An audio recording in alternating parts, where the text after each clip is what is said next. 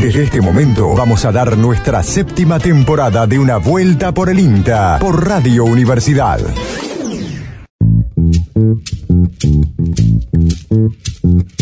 Estimadas, estimados, tengan todos ustedes muy buenos días. Lucas Viale, ¿cómo anda usted? ¿Cómo le va Néstor Noriega? El placer de estar con usted y con toda la audiencia de la M580 para compartir otro programa más de una vuelta por el INTA. Sí, señor. Bienvenidos, bienvenidos a todos los oyentes, no solo de universidad, sino a los que se suman después en las distintas FM que retransmiten el programa. ¿no?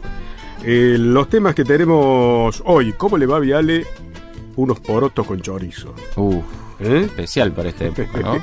totalmente, totalmente. Sí, sí. Bueno, vamos a hablar acerca de, del mejoramiento genético de poroto. Un cultivo que tiene poca prensa también, ¿no? La verdad que sí. ¿Mm? No recuerdo que hayamos hablado de esto en este programa. No, no, creo que es la primera vez, de hecho, sí. Este, además, vamos a tener la última columna de aromáticas y medicinales. No, la última de frutales. Ah, de frutales. De Fátima Varela, nuestra Bien. compañera de la agencia Córdoba. Eh, en este caso vamos a hablar del manejo agroecológico de plagas. Bien. ¿eh? Y había quedado pendiente y espero se haya resuelto Sí. el conflicto entre Roxana Aguilar y... Exactamente. sobre el chaparramiento en alfa. Sí, nos había quedado pendiente del programa pasado y también tenemos la columna de aromáticas. En este caso vamos a hablar de polio, peperina eh, y el burrito. Ajá. ¿eh? Bien, y además eh, el tema cerdos, Sí, que vuelve al programa. Y hablando de eso, pasó la semana de la porcicultura, ajá, creo que se dice así. No estoy seguro. ¿Mm? Bien, algo, algo parecido a eso. este, así que bueno, como siempre, si nos da Sí. tiempo. Estamos en una vuelta por el INTA, en la edición Antonio Peralta, la locución eh, en la voz de Gabriel Estofán, Gabriel Sandené, eh, en la puesta al aire, nuestro compañero Mariano Britos y todo el equipo de comunicación del INTA Córdoba. Bueno, lo invitamos a escuchar un poco de música. Así es.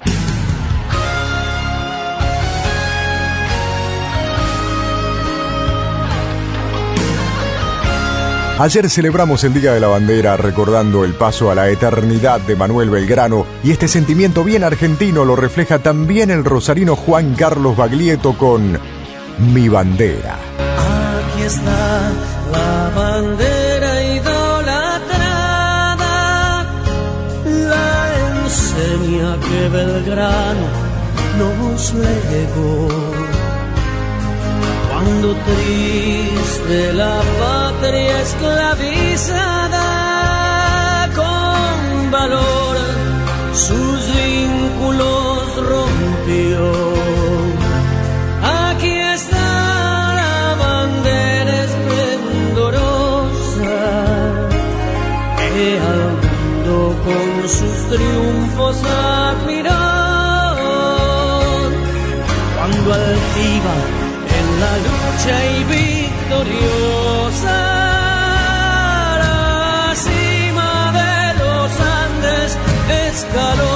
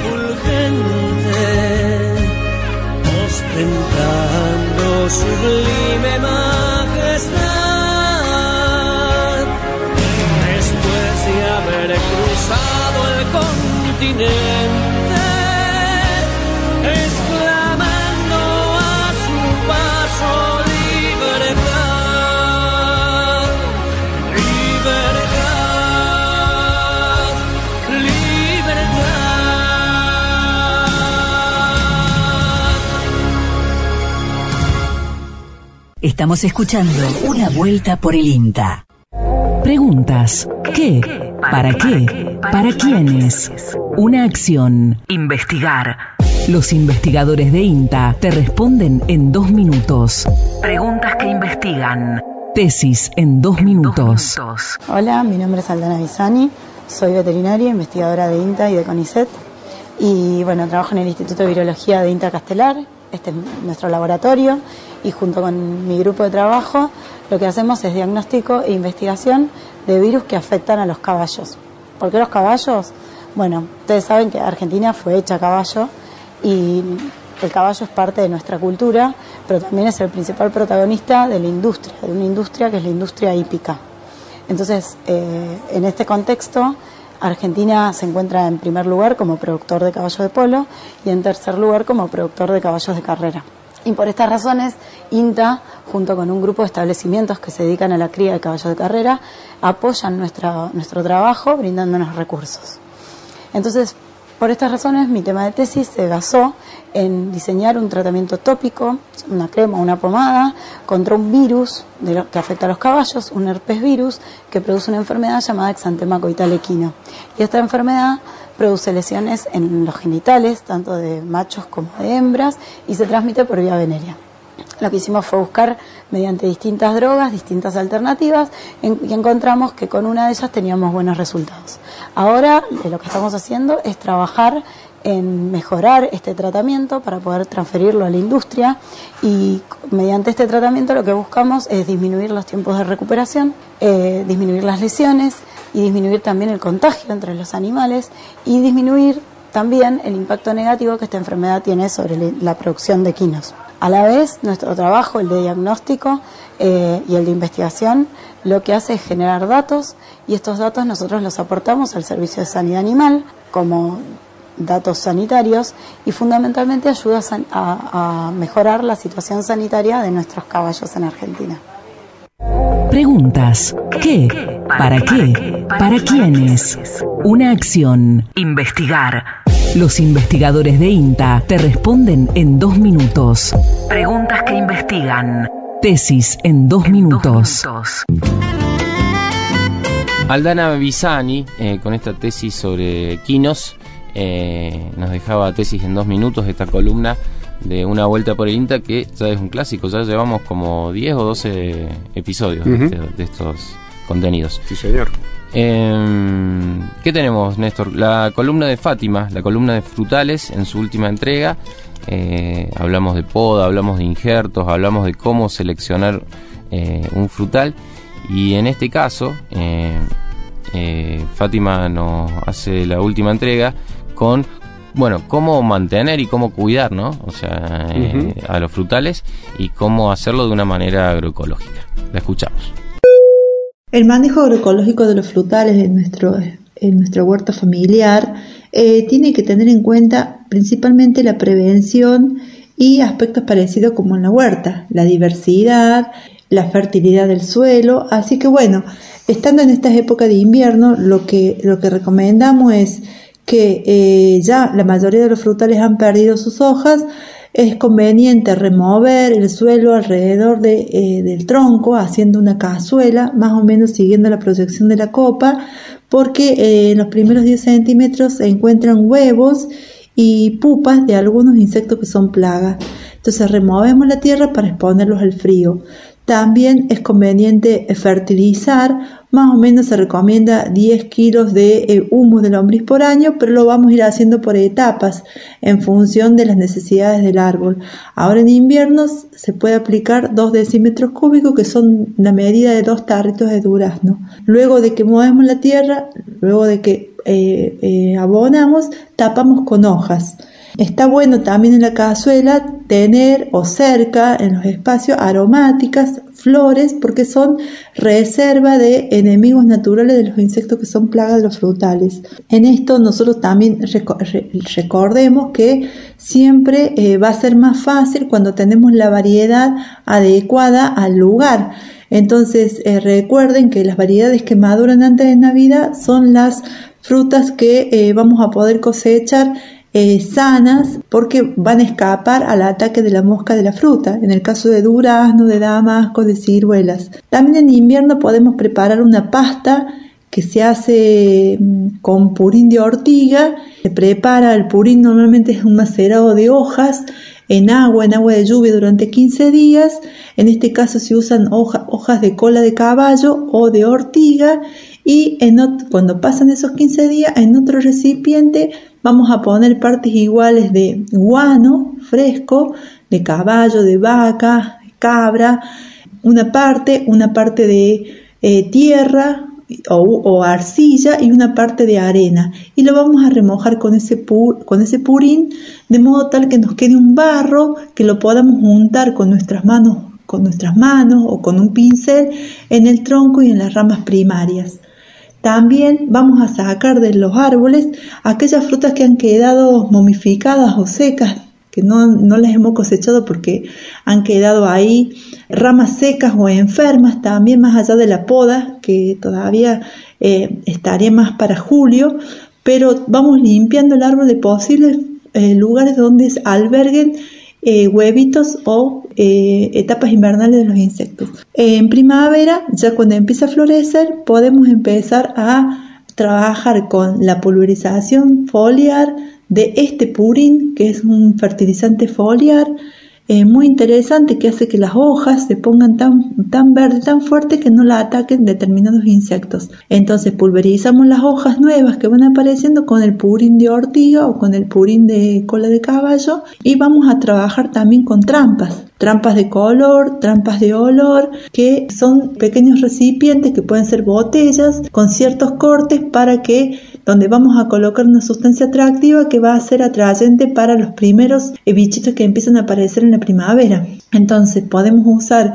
eh, trampas con vinagre de manzana, por ejemplo una medida de vinagre de manzana y tres de agua y colocamos en una botella que la vamos a colgar en el árbol, ¿sí? Eso asemeja, el vinagre de manzana asemeja el, la madurez de la fruta que hace que los bichitos se metan por esos huequitos que tienen las botellas y después no puedan salir.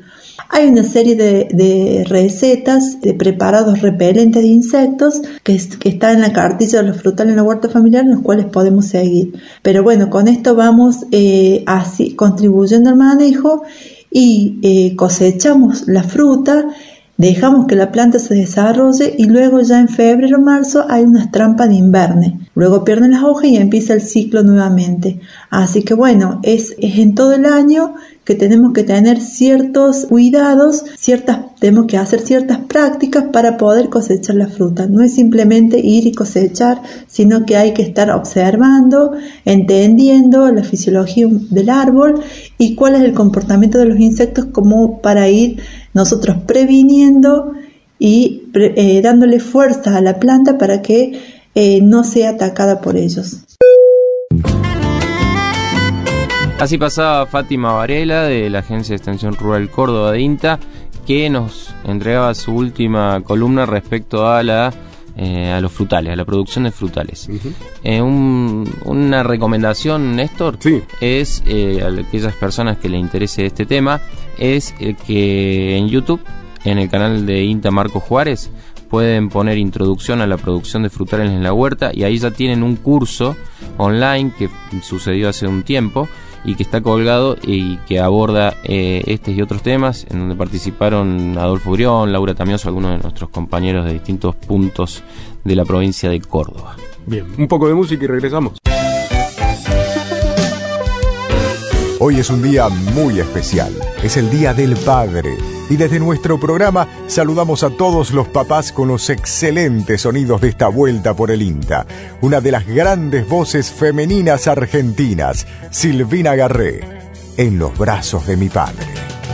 Esos tallos de metal que soportan dos jazmines pendulares, arlequines que acompañan el andar que parecen cuna tibia o herramientas de combate son los brazos mi padre que se van a trabajar.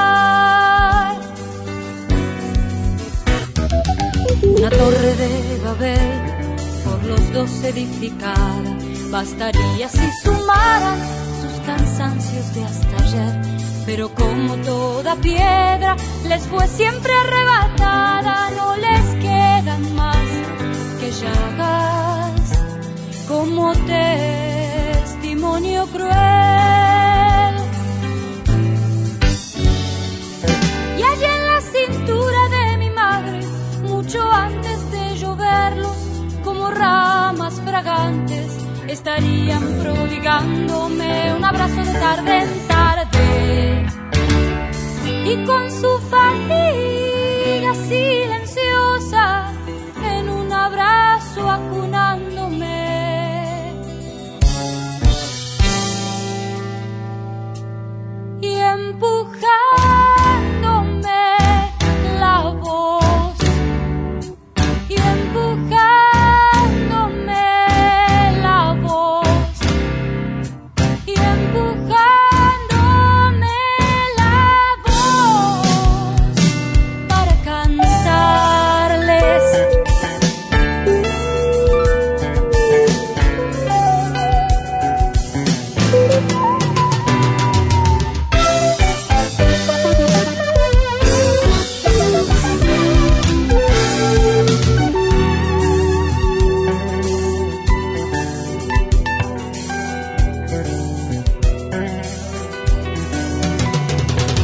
Pudiera explicar lo que por su fibra estalla, lo que la paciencia calla y la lengua no dirá, los milagros bajarían a los límites humanos en la furia de unas manos que no dejan de luchar.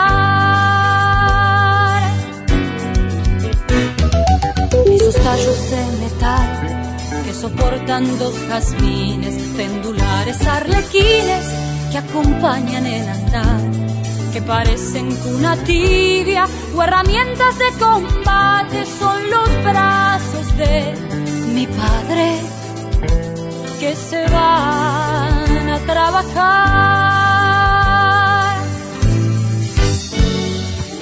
Y allí en la cintura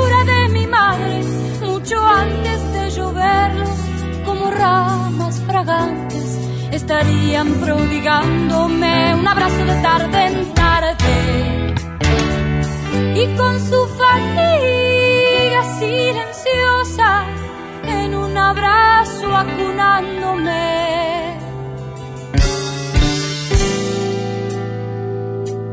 y empujándome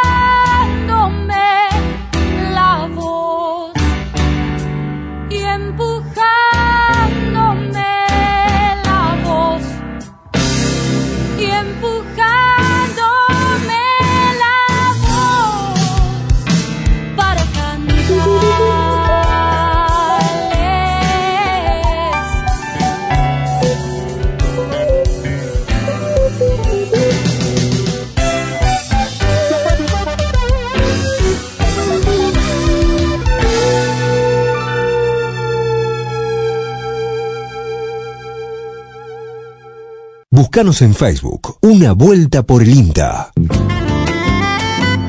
Bien, y como habíamos dicho al comienzo del programa, por primera vez, habías dicho Lucas, este, y realmente es así, por primera vez vam- vamos a tratar el, el tema poroto, el mejoramiento genético de porotos en, en la Argentina. Eh, decíamos que es uno de los cultivos, es un cultivo consumido, pero que tal vez no tenga mucha prensa, ¿m? este, como, como algunos otros. Eh, y tenemos en línea a una persona que es especialista en el mejoramiento genético de porotos, que trabaja en el Instituto de Investigación Animal del Chaco Semiárido, IACS, las siglas que depende del Centro de Investigaciones Agropecuarias, que está aquí en la ciudad de Córdoba, camino 60 cuadras, eh, para charlar acerca de este tema, de este cultivo, este, cuál es la, la situación actual a nivel nacional y, y en Córdoba también. Lo saludamos, tenemos en línea a Marcelo Jerónimo. Hola Marcelo, buenos días. Buenos días, ¿cómo están? Un gusto estar con ustedes en este programa Bueno. importante. Me alegro muchísimo, Jerónimo. Eh, decía recién, antes de, de- de saludarte, que eh, íbamos a hablar acerca de la situación en la Argentina del cultivo de poroto. ¿Cuál es la, la situación actual? Sí, la- el cultivo del poroto es una importante economía regional a nivel NOA. En la Argentina aproximadamente se siembran entre 350 y 400 mil hectáreas anuales. Estas principalmente están ubicadas en lo que es eh, Jujuy y Salta, en su mayor medida. Pero también se cultiva en otras provincias como es Tucumán, Santiago, Catamarca y hace algún tiempo ya también en el norte de Córdoba. Bien. Argentina principal, principalmente produce y exporta eh, materiales del tipo blanco, aluvia y poroto negro, aunque también hacen otras otros tipos que hay de grano de color. Se exporta aproximadamente el 95% de la producción y de ese 5% que queda también está lo que es la semilla para la resiembra, por lo que el consumo en, el, en Argentina es prácticamente mínimo, ¿no? Claro, bueno, un Qué poco- impresionante, ¿no? Claro, y un poco en sintonía de lo que charlábamos, Sí. que se consume, pero no Sí. tanto. Sí, sí, Este, uno, qué sé yo, piensa en el, lo- en el poroto aluvia para el locro, pero no lo tiene muy incorporado para otro tipo de comida. En general pasa mucho eso con las legumbres, aunque no sé si ahora está se está cambiando un poco Hay- en hay- términos de hábitos. Hay una canción de Serrat que dice aluvia con, cho- con chorizo, por eso te preguntaba.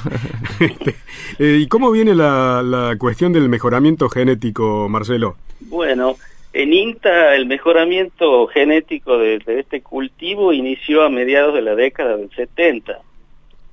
Eh, principal, se inició en la estación experimental de Salta. Ujú. Después, ya entrado el año 80, se empezó a realizar también en lo que es el INTA Leales, como me comentaba, mi unidad de origen, el IAX. Eh, se trabajó bastante en tratar de diversificar la producción y ofrecerle a los productores un abanico de posibilidades a la hora de hacer el cultivo. Es un cultivo generalmente que tiene muchos problemas sanitarios al tratarse de ser un de ser de origen andino. Se lo mediante la mejora genética se logró traer y producirlo en la llanura, por lo tanto susceptible a muchísimas enfermedades. Ahí es donde entra precisamente el proyecto de mejoramiento genética de, de genético de INTA. Al ser una economía regional, las grandes empresas que producen agroquímicos no lo tienen como un destino importante en su en sus productos. Por lo tanto, la principal herramienta que hay para hacerle frente a todo este tipo de enfermedades que hay es la mejora genética, lograr tolerancia a este tipo de a esta amplia variedad que hay de problemas. Un problema muy importante que tuvo el cultivo en sus inicios fue este, una enfermedad que es la virosis del, del poroto. Aquí se trabajó bastante en el INTA de Leales con gente de Córdoba, del IPAVE. Actualmente mantenemos nosotros un proyecto en el tema virosis con la doctora Patricia Rodríguez Pardina del IPAVE, en la que analizamos todos los años un grupo de líneas que generamos tratando de buscar la tolerancia para esta, esta problemática que es bastante seria. Y A lo largo, ¿sí? No, no, te decía que mm, por lo que estás contando es un cultivo bastante eh, olvidado, bastante marginal al fin y al cabo, ¿no? Lo que ocurre es que al ser eh, al, inicio es un cultivo que trajeron los los españoles, que en su momento fue importante y después con el advenir de la soja, el maíz se fue relegando hacia zonas que no eran favorables ya para el cultivo, zonas con pocas precipitaciones, por lo que los mismos productores lo tomaban siempre como un cultivo de segunda. Mediante el proyecto de mejoramiento genético que tenemos en INTA, se logró liberar una muy buena cantidad de cultivares, algunos en Salta y otros eh, desde el IAC, desde la, el INTA de Leales por aquel tiempo.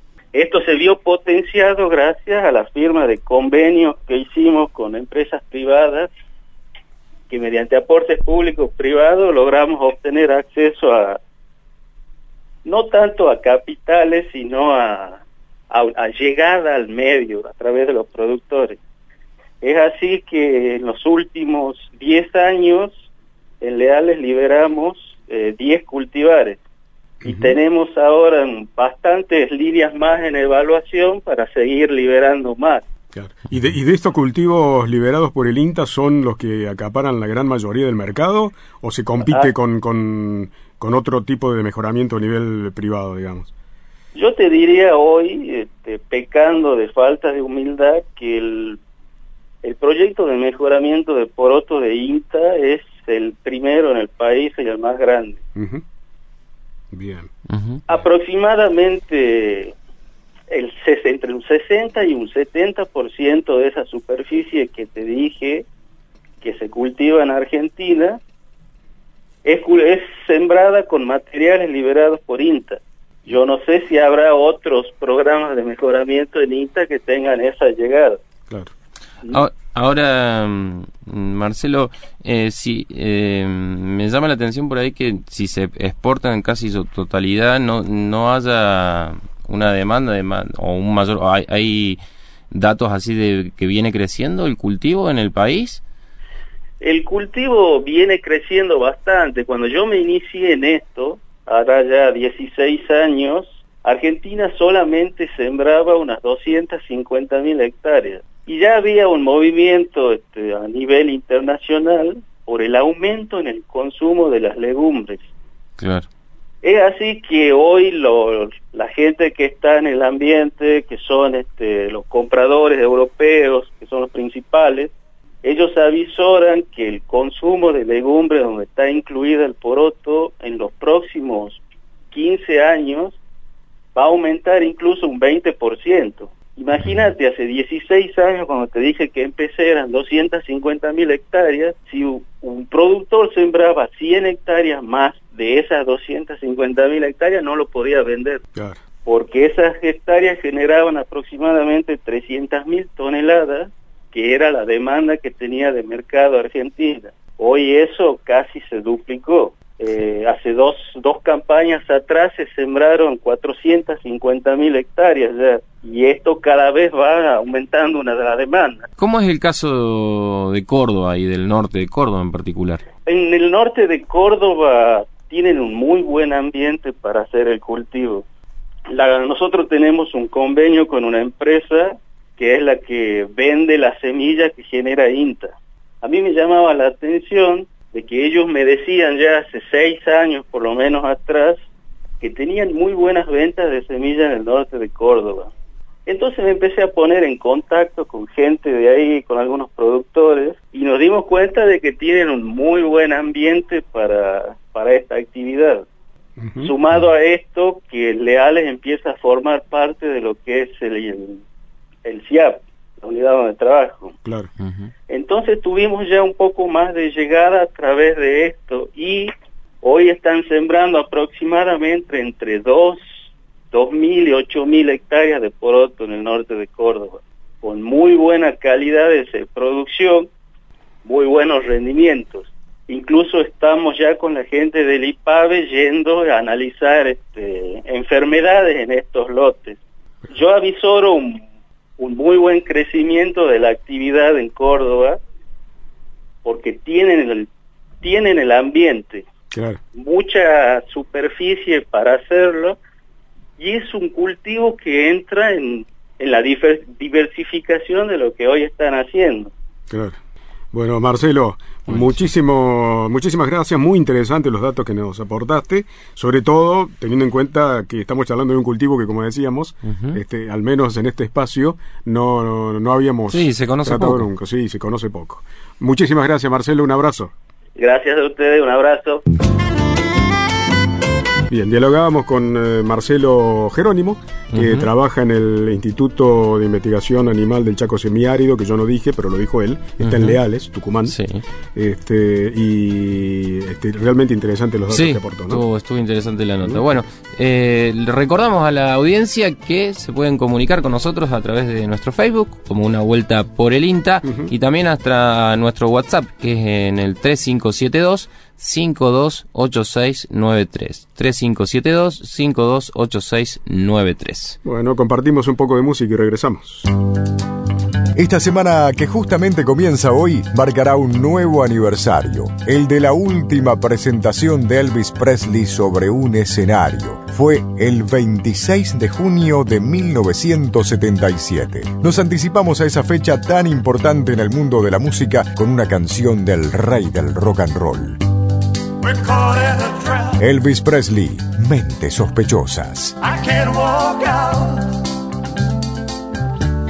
Because I love you too much, baby.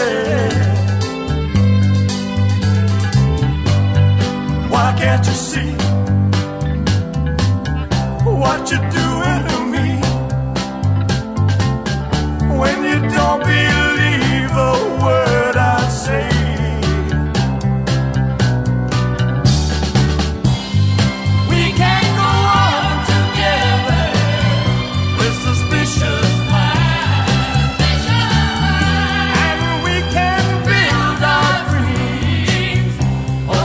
shine.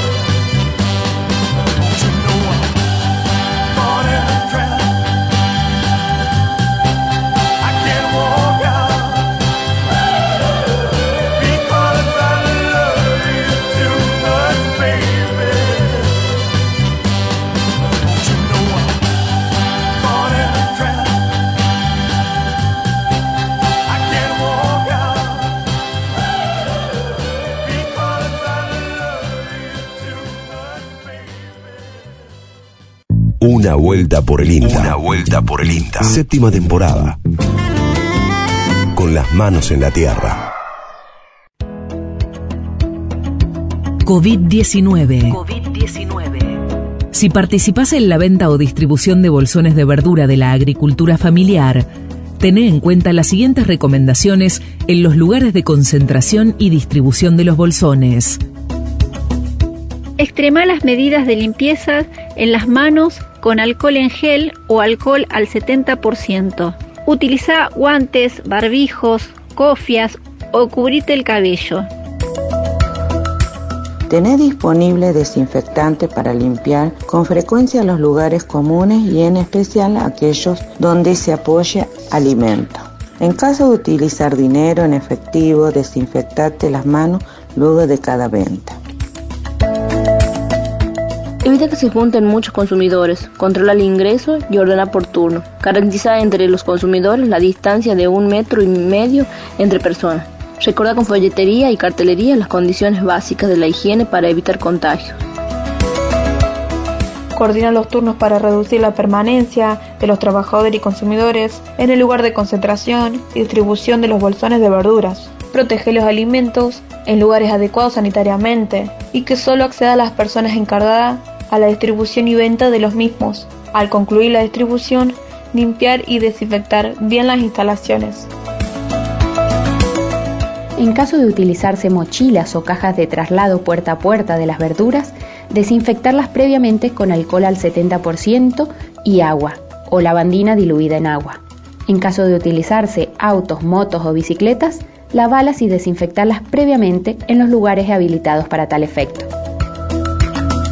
Soy Natalia Silva Furlani, trabajo en el IPAF Cuyo, en la provincia de San Juan. Soy Rosana Rodríguez, pertenezco a la huerta comunitaria del colectivo popular de Oreta P, de Benito Juárez, provincia de Buenos Aires. Soy Reina Luján de Bajo Hondo y pertenezco a la Asociación de Pequeños Productores General Belgrano. Mi nombre es Teresa Gallardo, represento al centro vecinal La Aguadita Chamical y soy artesana. Mi nombre es Liliana Jiménez, con mi familia somos agricultores familiares en la localidad de Cañuelas. Soy de la cooperativa APF de Cañuelas, que es la Asociación de Productores Familiares, y participo activamente en, el MAELA, que es el Movimiento Agroecológico de América Latina y el Caribe.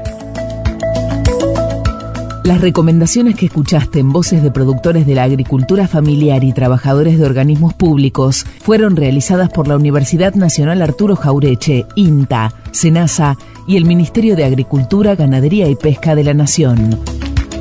Escuchalas en INTA Radio.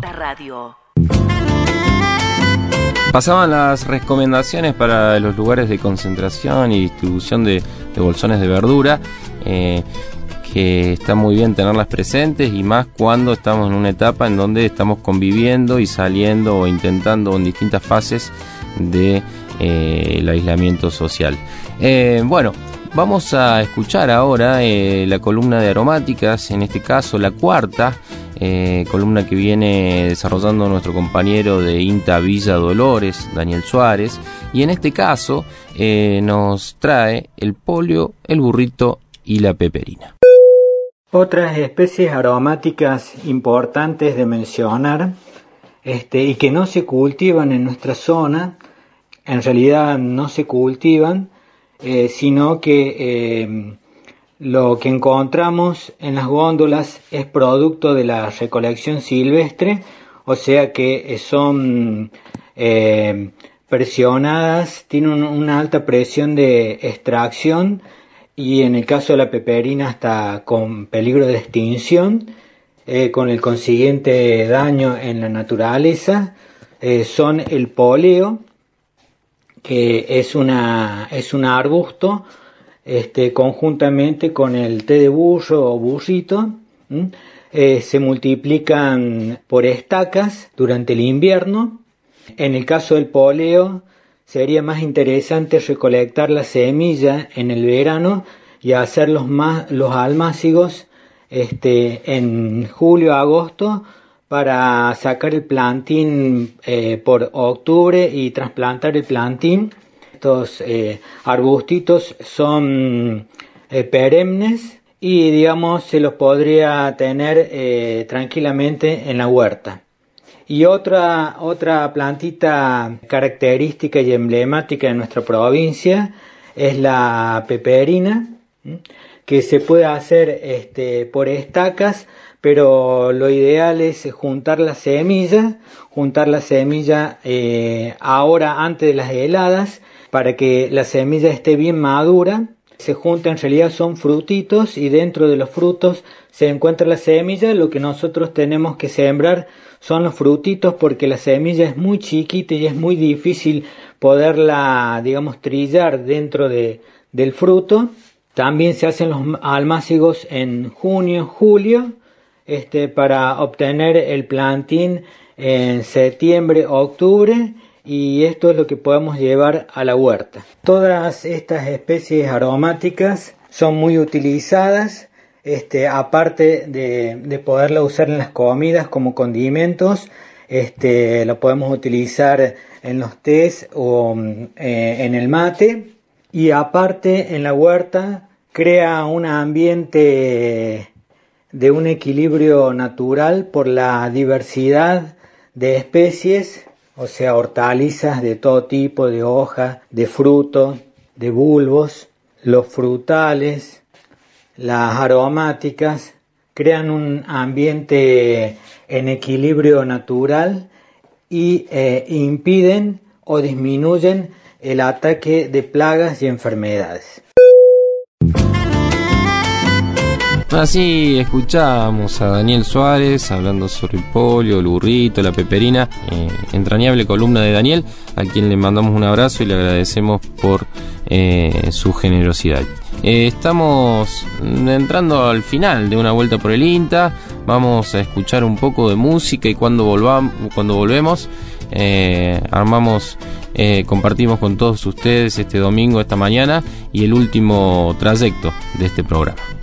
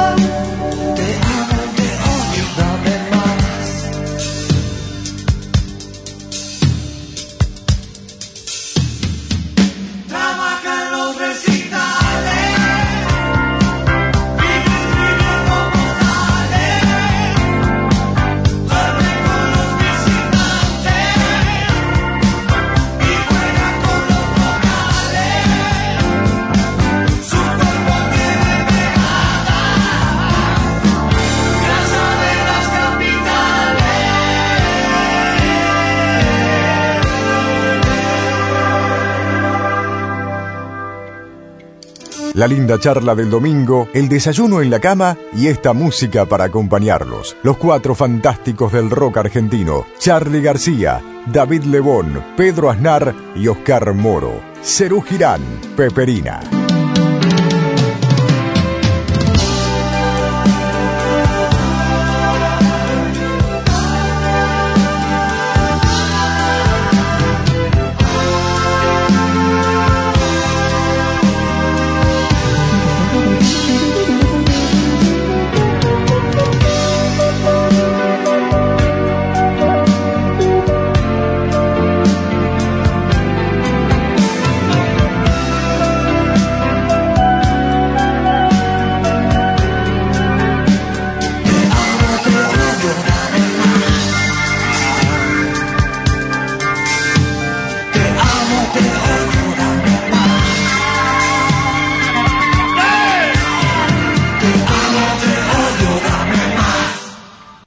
Una vuelta más. La séptima. Una vuelta por el INTA.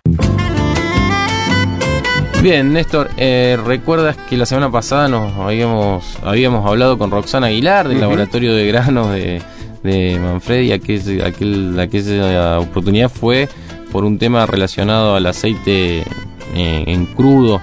El eh, residuo de- el residuo, sí. Este, de, de residuo de, de sustancias. de pesticidas, Pesticidas, claro. en- Sí, en sí. Eh, contábamos en, aquel, en el domingo pasado que eh, Mercedes Silva es compañera de ella del Laboratorio Granos de Manfredi y en este caso nos va a contar eh, lo que se trabaja en relación a, al achaparramiento de la alfalfa, eh, que es más de un virus que está involucrado en esta enfermedad. La escuchamos. En nuestro país, la información era escaso o nula en relación a si este compuesto, el fitoestrógeno cumestrol, estaba presente en los cultivares de alfalfa de Argentina y qué pasaba cuando las plantas de alfalfa se encontraban infectadas por virosis como la enfermedad viral del achaparramiento de la alfalfa. Esta enfermedad de origen viral se comenzó a ver en los alfalfares argentinos desde el 2010. Las plantas presentaban un aspecto achaparrado, entre otros síntomas, provocando pérdidas económicas de variada magnitud. A lo largo de todos estos años, investigadores pertenecientes al CIAP, Centro de Investigaciones Agropecuarias del INTA, descubrieron que había más de un virus implicado en esta enfermedad. Las plantas presentan diferentes mecanismos de defensa. Uno de ellos es la síntesis o estimulación de compuestos químicos llamados metabolitos secundarios. En alfalfa, los metabolitos secundarios que se encuentran son los fitoestrógenos, o sea, uno de ellos. Y entre los fitoestrógenos podemos encontrar en mayor proporción al cumestrol y en menor proporción a los isoflavonoides. Se llaman fitoestrógenos, o se los llama fitoestrógenos, porque presentan propiedad- propiedades estrogénicas por su similitud a la hormona sexual estradiol presente en los mamíferos. Y dependiendo quién, si se trata de vacas, ovejas o humanos, cómo y cuánto consuman, pueden tener efectos beneficiosos o perjudiciales para la salud. Se sabe que cuando las plantas de alfalfa se encuentran sometidas a diferentes tipos de estreses, por ejemplo, altas temperaturas, humedad, sequía, ataque de insectos o la infección por, por patógenos foliares, como puede ser en el caso de algunos hongos, los niveles de fitoestrógeno cumestrol se pueden continuar incrementando en los tejidos vegetales. Como dije anteriormente, en Argentina la información era prácticamente inexistente y no se sabía si el fitoestrógeno cumestrol estaba presente y qué pasaba cuando se comparaba una planta sana con una planta infectada. Para ello se trabajó a nivel de planta individual, es decir, a nivel genotipo teniendo en cuenta que los cultivares de alfalfa son poblaciones de individuos genéticamente diferentes, pero que comparten características comunes dentro de un mismo cultivar. Se seleccionaron 13 genotipos provenientes de dos cultivares de alfalfa que en estudios previos mostraron características contrastantes, es decir, que un cultivar fue más susceptible, mientras que el otro fue más tolerante a la enfermedad viral del achaparramiento de alfalfa. 13 genotipos se clonaron y de esta forma se pudo comparar la misma base genética, o sea, la misma planta, en su estado sano, libre de la enfermedad viral, y la misma planta, pero infectada con la enfermedad viral del achaparramiento. La respuesta que dieron estos genotipos fue muy variada. Algunos genotipos mostraban síntomas muy marcados de achaparramiento y no sobrevivían.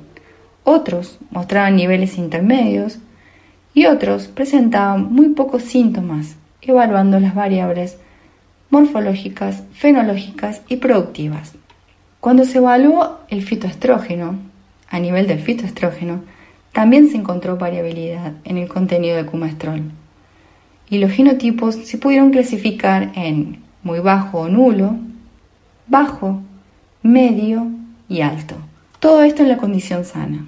A la vez, cuando estos genotipos estaban infectados por la enfermedad viral del achaparramiento de la alfalfa, algunos de ellos incrementaron más su contenido de cumestrol, siendo este aumento muy importante. Este último grupo, que incrementaron sus valores, y los que registraron altos niveles de cumestrol alcanzaron un valor umbral que se vio reflejado en una atenuación de los síntomas provocados por la virosis, es decir, como un efecto protector del cumestrol. ¿Qué información nos deja este trabajo de investigación? Que esta alta variabilidad encontrada en la respuesta de los genotipos respecto a su contenido de cumestrol alienta el potencial a generar cultivares tolerantes a la virosis o a otras enfermedades a través de la selección y el entrecruzamiento de genotipos superiores. También esta variabilidad respecto al contenido de cumestrol abre un abanico de posibilidades, como la orientación a generar cultivares con bajo contenido de cumestrol, pero con buenas características agronómicas, y de esta forma minimizar los efectos adversos provocados por los fitoestrógenos en el ganado. Otra es la orientación a generar, cultivares con altos contenidos de cumestrol para la obtención de alimentos funcionales con componentes bioactivos, es decir, con contenido de cumestrol, apuntando a consumidores con requerimientos específicos. Escuchábamos a Mercedes Silva, Néstor Sí, eh, Manfredi, Inta Manfredi, Laboratorio de Granos. ¿eh? Eh, eh, Mercedes nombraba al CIAP. Sí. el Centro de Investigaciones Agropecuarias. Ahora vamos a escuchar al CIAP. Sí. Pero el Centro de Investigaciones Porcinas. No, de información, De información, perdón. de actividades porcinas. Sí. Mire, mire qué fino que estamos. Sí, en nuestra compañera Silvino Deto estuvo, de- estuvo conversando con Viviana Lomelo, ingeniera agrónoma, qué es el CIAP y qué hace, en este caso, el Centro de Información de Actividades Porcinas, aquí en la voz de Viviana Lomelo, que nos lo cuenta. Nosotros estamos trabajando ya desde el año 2007, que es el Centro de Información de Actividades Porcinas. Este espacio, eh, que fue creado por investigadores extensionistas mm, referentes de la producción porcina, tanto de Argentina como de Uruguay, y tenemos como propósito, a través de las TIC, a través de las tecnologías de comunicación e información, aportar al desarrollo sustentable del sistema agroalimentario eh, porcino, divulgando información, conocimientos, saberes y estableciendo vinculaciones, fin común que es la soberanía alimentaria. El CIAP eh, está conformado por eh, distintas universidades, universidades, a ver si me acuerdo de todas, de la Universidad de Río Cuarto, de la Universidad de Córdoba, Rosario, de La Pampa, de Loma de Zamora, de Río Negro, de Buenos Aires, eh, la Católica de Córdoba, la Universidad de la República del país vecino del Uruguay y del INTA. Un equipo interdisciplinario, intervienen agrónomos, veterinarios, comunicadores, informáticos, se gestiona a través de que un comité ejecutivo eh, conformado con representantes de cada una de las instituciones. El CIAP eh, viene ya desde ese tiempo, desde el 2007, trabajando y aportando distintas herramientas que son eh, gratuitas. El, el CIAP dispone en el sitio www.ciap.org.ar sistemas informáticos con distintos objetivos o distintas finalidades. Dos de estos sistemas que son eh, más orientados a los productores, orientados a tranquera para adentro, como decían nuestros abuelos, que tiene como propósito fortalecer las gestiones productivas y también económicas de establecimientos porcinos. Uno de ellos es el sistema de seguimiento de actividades porcinas SAP, el que llamamos con las siglas SAP, eh, gestionar tanto aspectos productivos como económicos, y lo están utilizando aproximada- aproximadamente 1.400 usuarios, entre ellos productores, técnicos, escuelas, unidades demostrativas de distintas instituciones. Y el otro sistema que es, está más pensado para la planificación es lo que nosotros llamamos una calculadora de bolsillo, porque es un sistema muy simple que tiene la posibilidad de que a través de pocos datos que se incorporen en este sistema obtener resultados básicamente económicos. Este sistema es el CPPS, que es el costo de producción porcina simulación. Y este, este programita está siendo usado por más de 2.400 usuarios, en la mayoría son técnicos, con otro objetivo que es generar información o difundir información público se encuentra el sistema de información pública SIPU, como una gran biblioteca en donde se almacenan materiales, eh, videos, eh, noticias de interés y que además todos los días lunes eh, se envían a través de una red de más de 7.000 contactos un newsletter con noticias, materiales, eventos, videos seleccionados por un comité eh, editor que trabaja en este tema. En nuestro espacio, y siempre ha sido así, eh, nos manejamos en la virtualidad. Eh, entonces, en este momento en que estamos aislados físicamente, estamos desarrollando un sistema que hasta por el momento se llama Red Porcinas, pero es un espacio para cooperar en la vinculación de personas y de organizaciones, tanto públicas como privadas, tener la posibilidad de georreferenciarlos. Entonces, a través de un mapeo, a través de un mapa, podamos estar eh, observando las carnicerías que son de interés para los consumidores, que venden cerdo, por supuesto. Eh, ¿Dónde están los comercios de ventas de insumo? ¿Dónde están eh, las industrias, los frigoríficos, las salas de faena? ¿Dónde están las escuelas que contienen unidades porcinas? Bien, todos estos actores, que seguro que me estoy ¿dónde están los productores, si es que se quieren georreferenciar? Que permita vincular a estos distintos actores. Eh, otros servicios, todos servicios gratuitos, vuelvo a repetirte, una vez por mes, los segundos lunes de cada mes, se envía a través de este newsletter que te mencionaba recién, eh, los resultados económicos de seis modelos productivos dos de 60 madres y dos de 10 madres y otros de 10 madres también, pero con alimentación alternativa, que permite a través de resultados económicos, como te dije recién, aportar información y orientar políticas y públicas y privadas que estén favoreciendo la inclusión de los pequeños y medianos productores. Nuestro espacio virtual, lo vuelvo a repetir, es www.cia.org.ar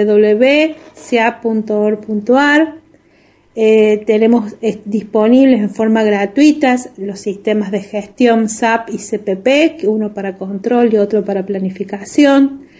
También estamos eh, enviando en forma semanal eh, noticias, materiales y videos a través de un newsletter con, lo, con aquello que nos parece lo más interesante en el momento y lo más actualizado.